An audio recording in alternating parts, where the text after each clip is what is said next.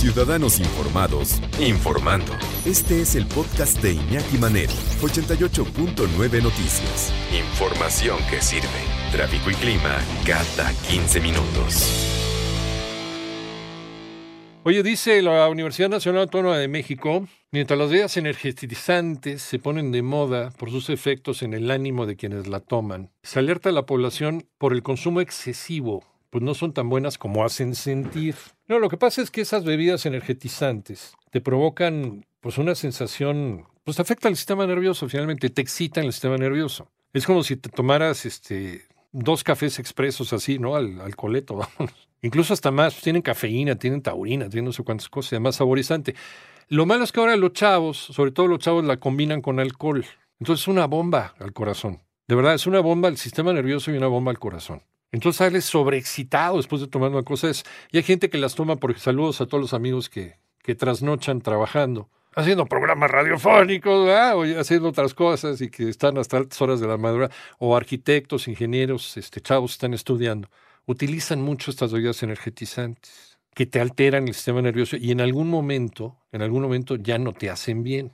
Dice la UNAM, muchos de sus riesgos están asociados a los ingredientes de estas bebidas, las condiciones de salud de los consumidores. Bueno, sí, porque tienen, tienen mucho azúcar, muchas de estas bebidas, diabetes o afecciones cardíacas. En su lugar, recomendó aumentar la práctica de ejercicio o mejorar la rutina de sueño sobre todo a los que los que pues hemos exagerado también con el café, ¿no? Que de repente pues también pagaban las consecuencias. De repente ya traes ahí un temblor en la mano que no lo puedes quitar, ¿no? Después de años de estar tomando café, porque necesitas tomar café para estar despierto por los eh, horarios que tienes en el trabajo y en los estudios y demás, ¿no? En el trajín diario. Entonces sí, sí, recomienda las otras. A ver, ¿quieres tener algo que te mantenga despierto? Haz ejercicio, aliméntate bien, eh, no te alimentes en exceso, no te atragantes de comida, porque entonces toda esa, esa sangre que se necesita para la digestión, pues baja de otros lados, por eso te sientes ahí todo amodorrado después de, después de comer copiosamente, como dicen los clásicos, ahí te andas quiteando ahí.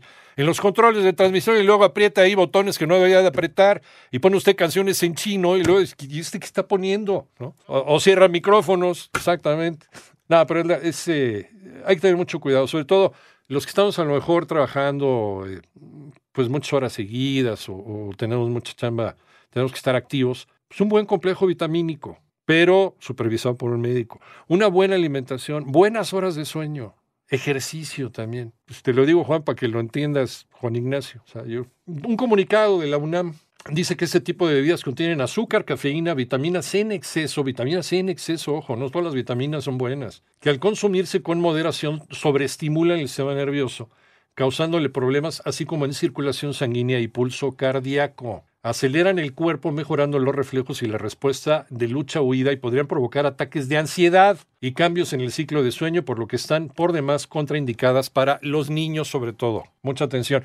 Y mucha atención para los jóvenes también en exceso con este tipo de cosas, porque puede empezar a tener problemas cardiovasculares a edades muy tempranas donde no se deberían de presentar.